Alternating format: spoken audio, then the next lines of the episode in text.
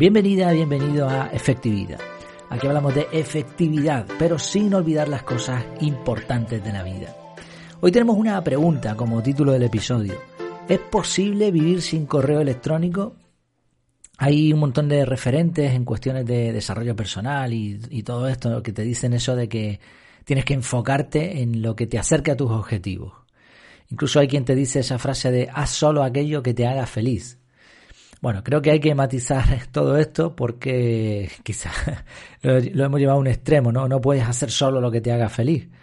Pero, pero bueno, evidentemente detrás de estas frases hay parte de razón.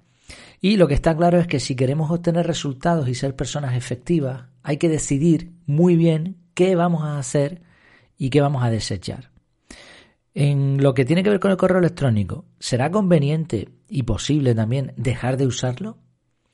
Bueno, hay que tener en cuenta en primer lugar que eh, yo, creo que estamos todos de acuerdo en esto. El email es una de las mayores pérdidas de tiempo del trabajador del conocimiento, además de que es tremendamente ineficiente. Para muchos el correo electrónico es como un grupo de WhatsApp de madres y padres del colegio, pero en versión profesional. Y no soy el único que piensa así, seguro que, tú también estás de acuerdo, pero aparte hay incluso empresas que han medido esto, y empresas y profesionales, y han decidido tomar medidas. Por ejemplo, la, empresa, Altos, con 74.000 empleados, decidió eliminar el correo alegando, lo que habían medido es que solo el 10% de los mensajes eran útiles, pero por contra sus empleados gastaban entre 5 y 20 horas en procesarlos. Y es que es tremendo la cantidad de correos electrónicos que nos llegan y también tremendo la, cantidad de tiempo que se tarda en procesar todo eso. Un estudio de la Universidad de Colorado explicó que abandonar el correo electrónico tan solo una semana lograba resultados como menos estrés, más enfoque, más calidad de resultados y más conversaciones cara a cara. Investigando sobre el tema encontré a un profesional de, de aquí, de Gran Canaria, eh, de Maspalomas, que se llama Luis Suárez. No, no tengo el gusto de conocerle. Este señor trabaja en modo remoto desde hace bastantes años y lleva desde febrero de 2008 prácticamente sin tocar el correo electrónico.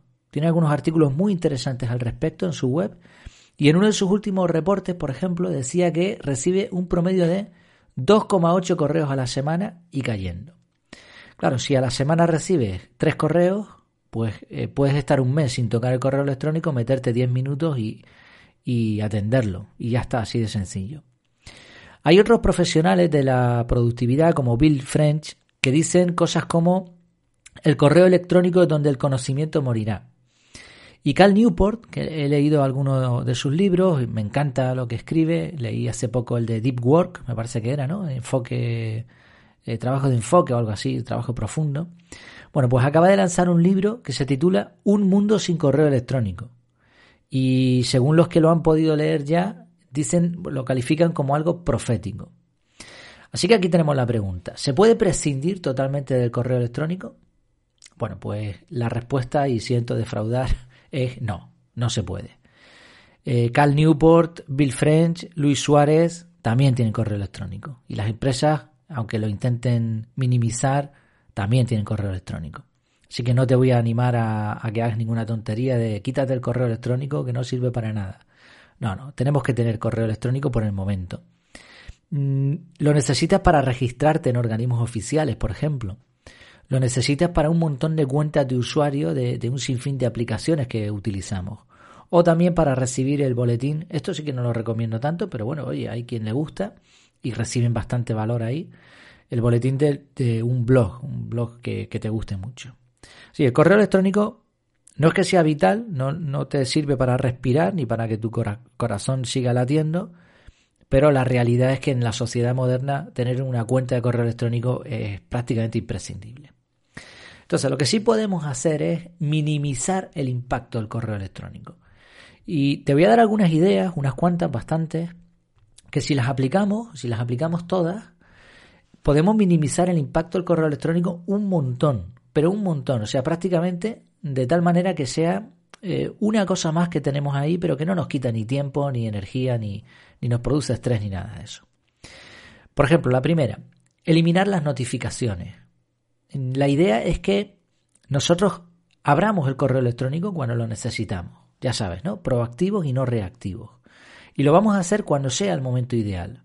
No vamos a permitir que una notificación de un correo nos corte el flujo de trabajo o que abras tu teléfono móvil y veas ahí el numerito de correos y vayas directamente como un robot a mirar a ver qué es lo que ha pasado ahí.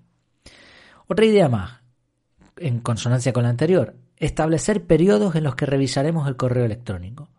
Obviamente esto va a depender de la cantidad de correos que recibes. Cuantos menos, cuantas menos veces vayas al correo electrónico, mejor. En el método CAR, estos periodos son los análisis de las bandejas de entrada. En mi caso, eh, yo hago un análisis de media hora de lunes a viernes. Y en ese análisis no solamente veo las cuentas de correo que tengo, sino que veo bastantes cosas más. Así que se puede. Se puede minimizar mucho, como ves. Otra idea, practica el inbox cero extreme.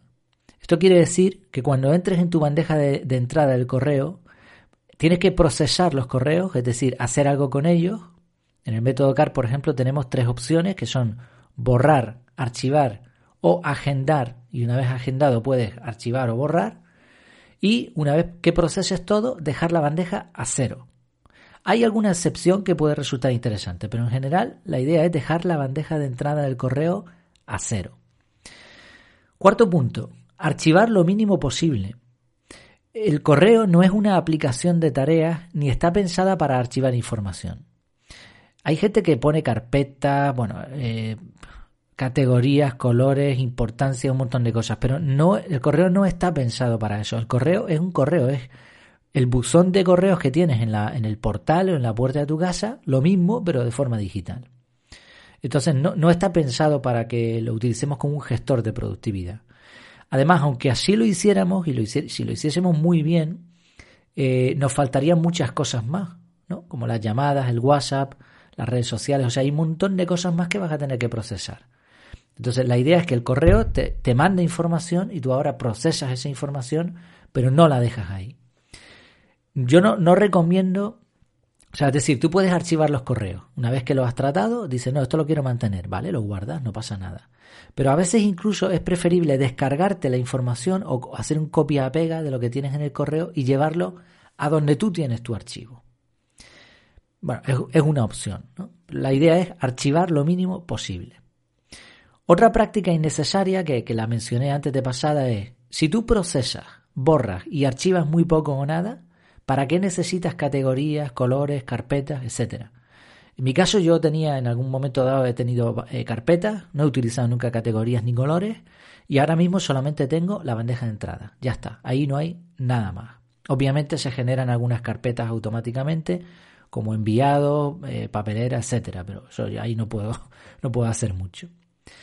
Otro punto importante, ten una sola cuenta de correo o redirige todas a una sola cuenta y olvídate de todas excepto de una.